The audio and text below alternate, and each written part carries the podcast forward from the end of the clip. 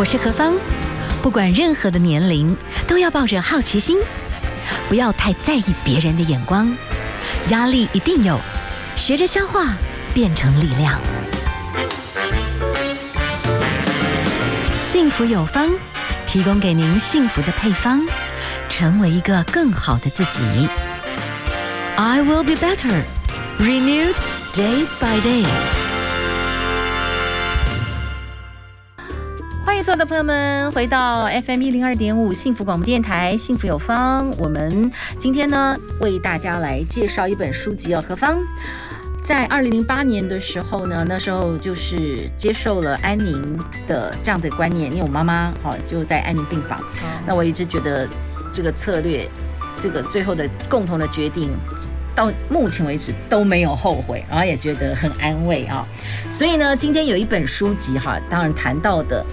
还是这个最重要的概念，就是亲人的最后的一个阶段，我们到底是要用医疗科技不断的救、不断的救，救到生活没有品质，还是还有一种方式，好好的说再会啊？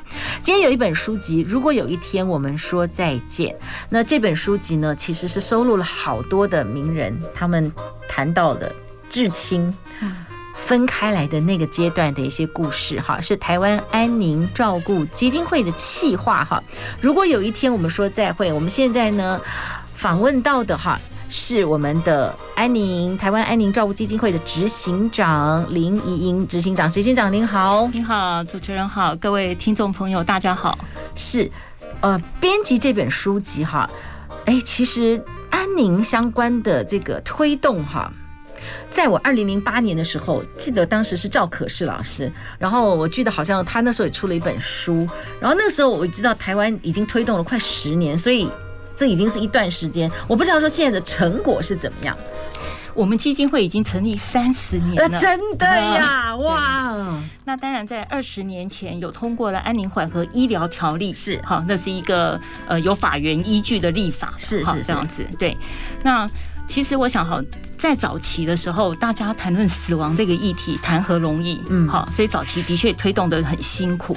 那现在，呃，如果我们要以签立的这个我们说不急救的那个意愿书来讲的话，目前有七十多万人签署，哇，其实还有很段很需要努力的空间。嗯，但是我想，其实现在大家已经不必谈这个议题了。好，相对的，在观念上，在接受度上，其实是已经有非常大的进步了呀。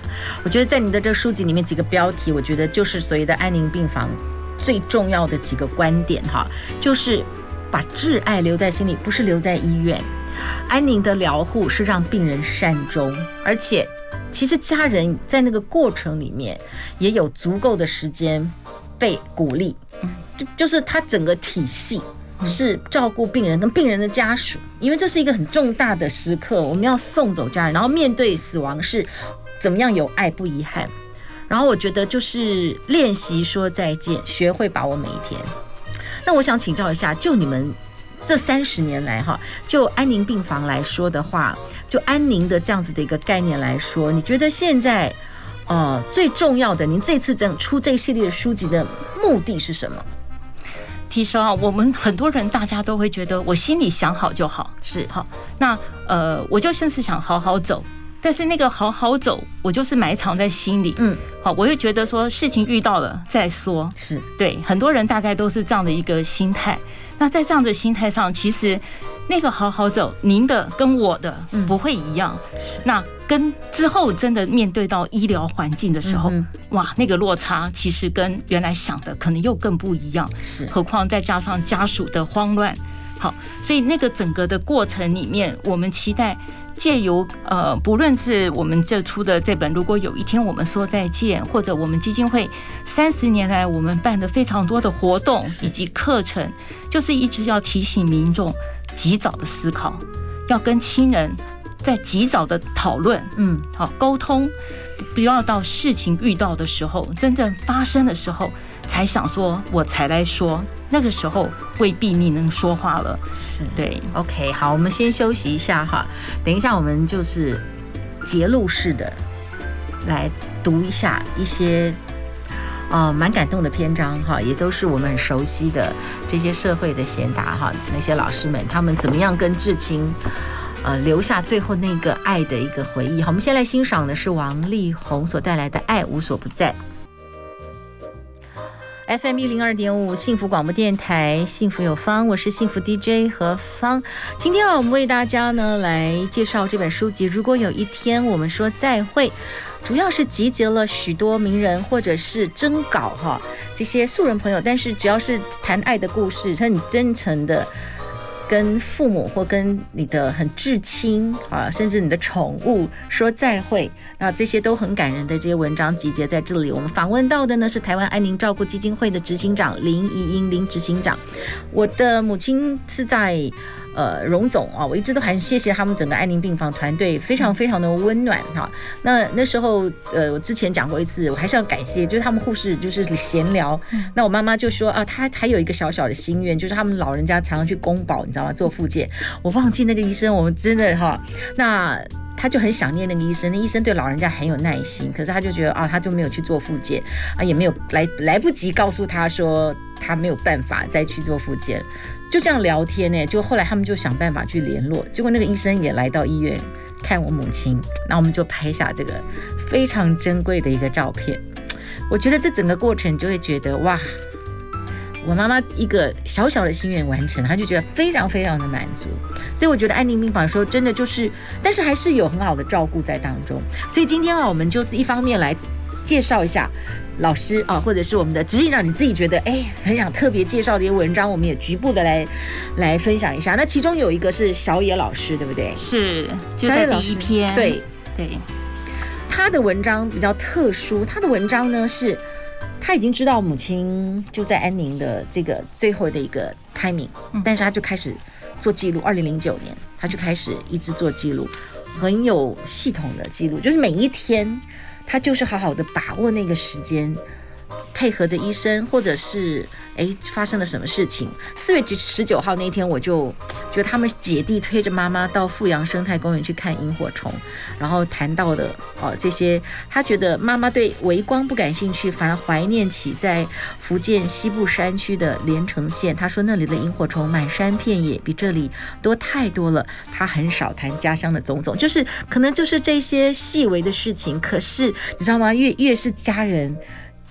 不到生命的某个时刻，你突然不觉得那很珍贵，在那个时刻，你就觉得好像若有似无，也没有办法谈得太深。可是就觉得，哎呀，我们还是要交流一些真正内在里面想要交流的一种我的在乎、想望。我不知道说您看到这些文章，你有什么感想？在小野呃老师他在叙述他妈妈这十天的过程里面哈，其实我想第一个可以给呃听众朋友一个概念，就是说其实呃到了末期的阶段，并不是一定要到医院。好，你像看他妈妈这样子在家里，然后有家人围绕，然后他们可以共同营造共同的记忆。嗯，哇，这个是一个太棒的过程。我相信这是我们自己都会希望能够这样的一个状态之下走到人生的最后。是。那当然，我想在这个过程里面，小野老师他也写得很清楚，妈妈在这样的过程里面去看到自己的价值，去看到他过去他怀念的。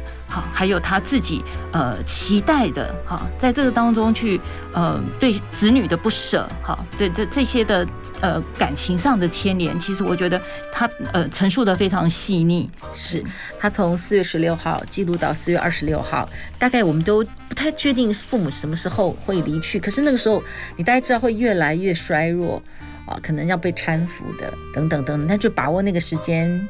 其实，在安宁病房，当时他们也是鼓励我们，就是把它布置得很温馨，然后不要非常的悲伤，就是拿一些照片，大家就是很平常心的在在讨论一些事情啦。我觉得好像就是对，就是慢慢把那些点点滴滴，用最后的那个美丽的时间把它记录起来，更好的记录起来。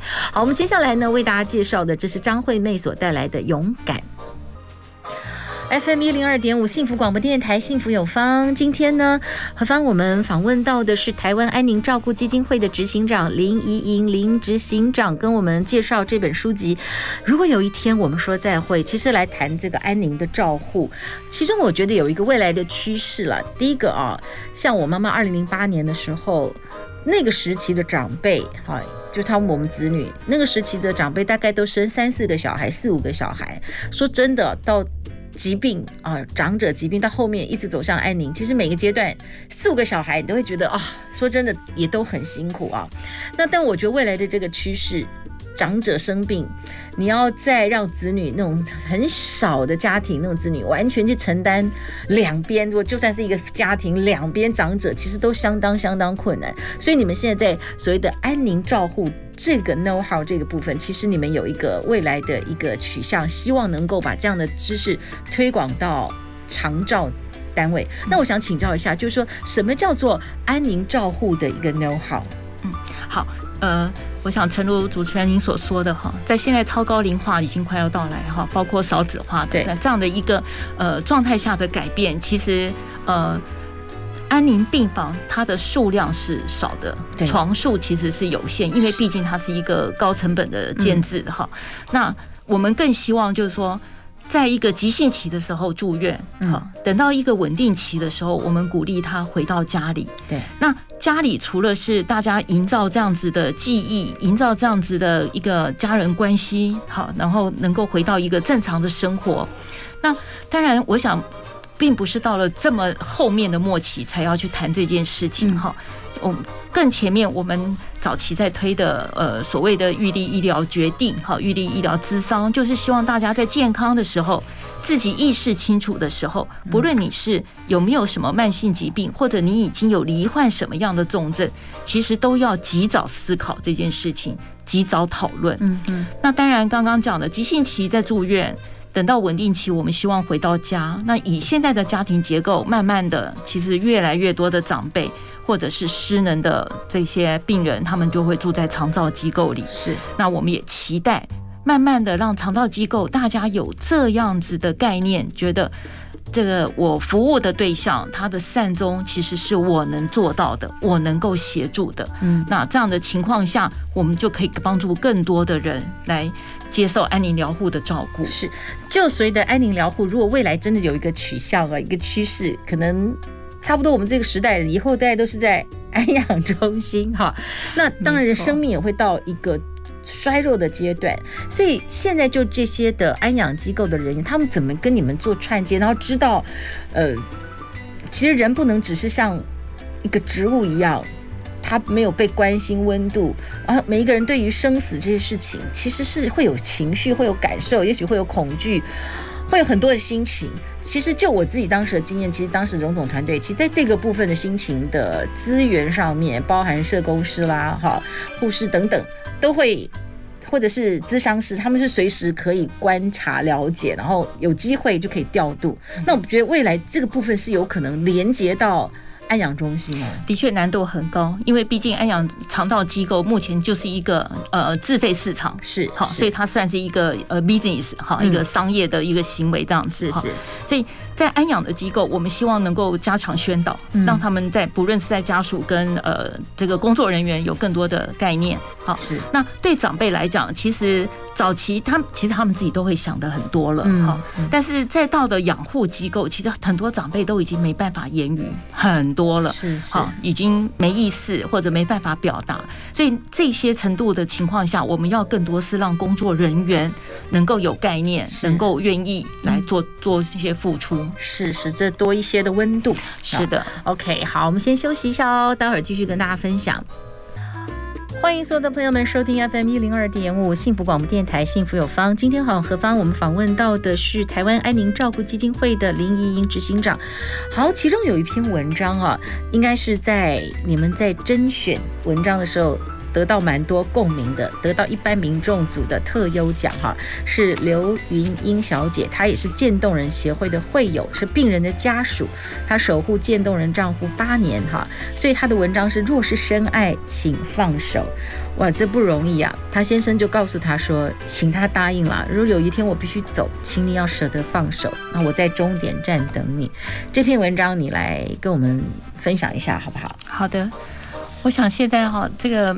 呃，一些罕见疾病哈，我想渐冻人当然他的呃占的比例是算高一些些，在罕见疾病里面哈，那相对的这样子的病人其实是很辛苦的。是，好，你可以了解说，他其实意识很清楚，但是他自己完全没有办法，肢体完全没有办法动。哈，那这个这样子样态的病人，他的时间是很长的。所以照护的呃家属其实是很辛苦的，那是一个很漫长的路哈。嗯，那云英姐她在这边的分享，当然她特别提到说，她先生在有一次只是为了看一个牙齿，哇，整个的病情就整个就发作起来了哈，所以他就住院了。那住院当中，她在讲到说，她看到了三个个案，那这三个个案里面，一个是已经九十几岁的爷爷，住了十年了，哈，已经住院这个当中的过程，大家我可以。可以想象那个画面，然后他的孙女呢，就只能用呃眨眼，或者是用怎么样很很很微小的一些动作来感受跟来交流哈，在这个这样的一个过程。那另外一位呃病人呢，他是气切了，这个也十几年了哈。那在这个过程当中，他自己懊恼他的气切哈，让变成他他现在这个样态，但是。照顾他的太太其实是更辛苦，所以那个压力的累积，在这个过程里面表达他先生想要，他想后悔，他觉得因为没有人会知道后来会发生什么事。我想他在八九年的时候，气切他觉得。他只要活，他有那个意识要拼下去。是，但是这个八年过程当中，高血压、糖尿病、忧郁症、失眠，很多褥疮，就折磨了，那种病痛折磨。虽然用很多的科技的方式一直在延续生命，但是整体而言的品质是非常差的。当然，对于太太来讲，说卖掉了房子就跟你一起拼，可是突然你讲了一句“我后悔活”，其实大家都很痛苦。现在有一个病人自主权利法，哈，这个法案刚上路两年多，对，他在谈的就是说，呃，我们先在健康的时候，或者是我们有点疾病的时候都可以，就是我们意识清楚的时候，我们先经过一个预立医疗照护之商，是。跟医疗团队谈清楚我的未来，我有什么样的期待，嗯，那他适用的对象除了末期病人，就是不可逆的昏迷、永久植物人、嗯，极重度的失智。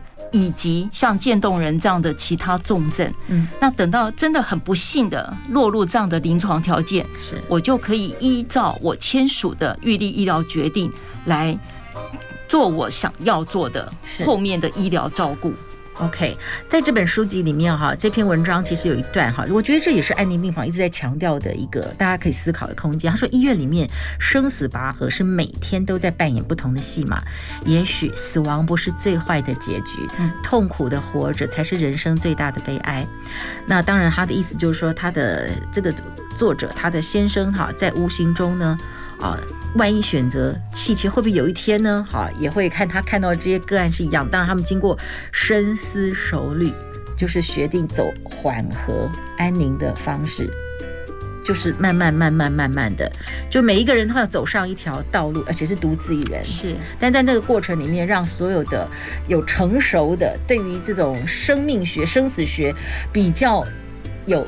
共同素养的一群人一起陪着，嗯哼，我觉得整体家人来讲也会得到帮助。是的，好，我们先休息一下，好，我们先来欣赏一首曲子，这是林宥嘉所带来的《神秘嘉宾》。FM 一零二点五幸福广播电台，幸福有方。好，今天呢，何方为大家介绍这本哈。如果有一天我们说再见，这是台湾安宁照顾基金会企划，邀请了好多好多的名人作家啊，来写他们自己对于安宁或对于身后事的一些对生死学的看法。好，如果能提前做规划是最好，在精神上面能够提前把你自己。万一人生到一个阶段，你期望怎么样被对待？就生快要生命进到终点的时候的那一段，是要急救到尽头呢？我觉得这个可以提前跟家人做一些沟通。我觉得现在是在提倡这个观点，是这样吗？是的，其实呃，很多人都在问说，哎，我签署了这些，那以后家人是不是就？就完全能够尊重我的意见，嗯，事实上我我们没办法这样子的，是是对对对，但是至少知道可以跟家人做这种沟通，所以鼓励大家，其实你在签署以外，其实跟家人的沟通更重要。对，这篇文章哈，呃，就是如果有一天我们说再见当中的是叶金川教授，他其实是用另外一种很幽默的方式来谈论生死。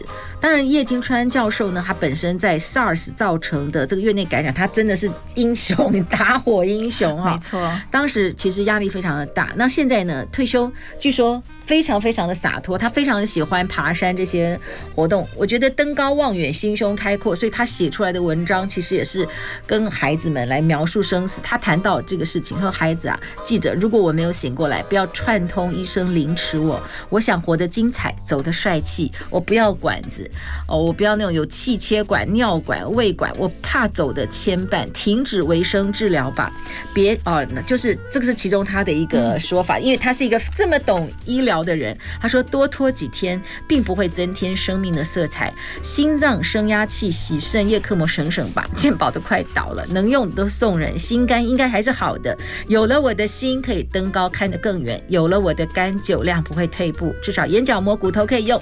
肾脏最珍贵，我肾没有虚，儿子孝顺爸妈，趁现在哈，等等等等等等。我觉得他是一个很洒脱的人。他最后呢，就是说。我一生清风，但求身后化为千峰，了无遗憾。好，你们收到叶老师他的这些内容。你们的感觉是什么？叶老师其实他的第一句话就破了我们的 梗梗啊，其实就是真的不是如果有一天我们说再见，而是必然一定有这么一天，是哈，每一个人都会面临到这样子的一个终点，那是不是我们都准备好了？哈，那我想很谢谢叶老师把这样的一个“如果我没醒来，不要串通医师凌迟我”这句话，其实到后来其实很多人都在分享说：“哎呀，好经典哦！”对。其实家人是舍不得，总觉得我总要尽力，不尽力的话，我会我怕有一天我会后悔。可是什么叫做尽力？在你们看到收了这么多文章，看了这么多的个案，对家属来说，我不能没有做什么，但是我应该做什么，大家都是不会后悔。的确哈，我想第一个医疗的进步会让大家觉得，哎，是不是还可以再试这个，还可以试那个？何况。生命这个很韧韧性是很强，但很多的呃医疗的变数是大的哈，所以现在我们在安宁的做法，我们都会希望说，可能有一个现实医疗是大家可以来讨论的。所谓的现实医疗，就是说，在你一个医疗不确定性的时候，那或许你会觉得，哎，我到底往前走是不是会后悔？那我如果不往前走，是不是生命就没了？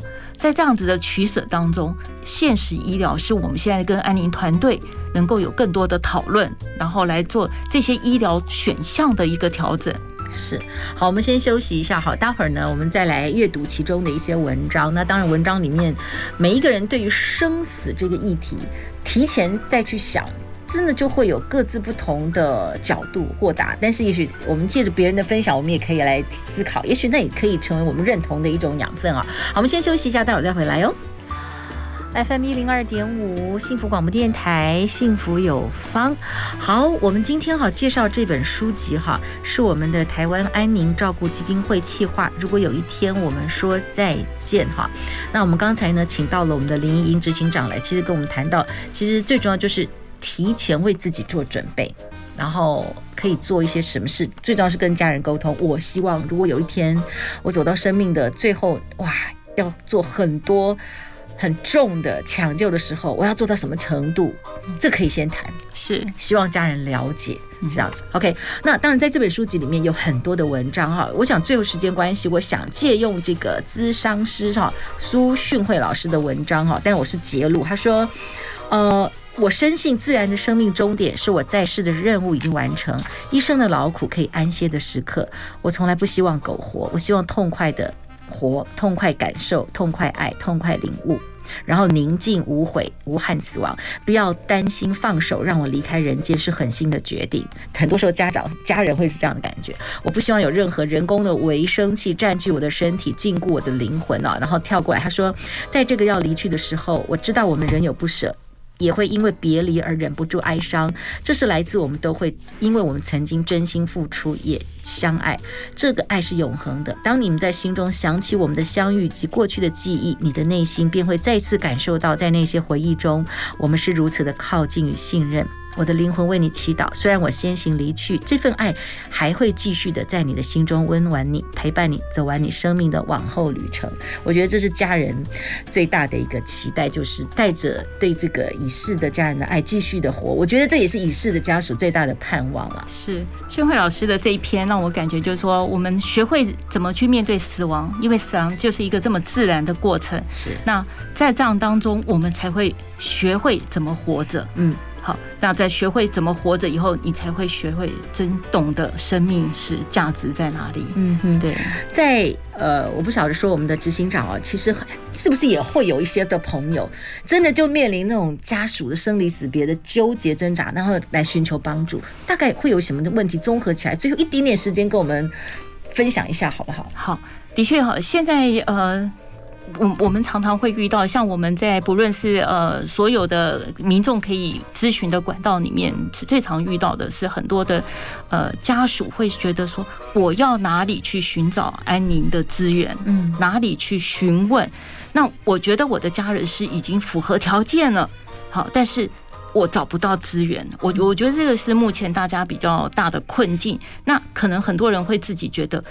呃，我就是一个默契，但是那个的在医疗上的定义上其实是有一个标准的，所以会用大家的自己的想象来判定，或者是来作为一些跟呃医护团队的互相变成一个不信任的状态，这个是我觉得在医疗上会比较是一个问题。家属应该怎么？怎么怎么办？去面对？其实大大家对于生离死别，大家都没学过，你知道吗？台湾其实生死学这个议题，其实说真的，如果不是你们这样全省用各种活动哈来跟大家呃去谈这个问题，其实很多时候人不想想，有种种想就不吉利哈，然后怎么样怎么样，这个很是很隐晦的。对，的确哈，就像我们刚刚一直在提到的，及早思考，好，及早的沟通。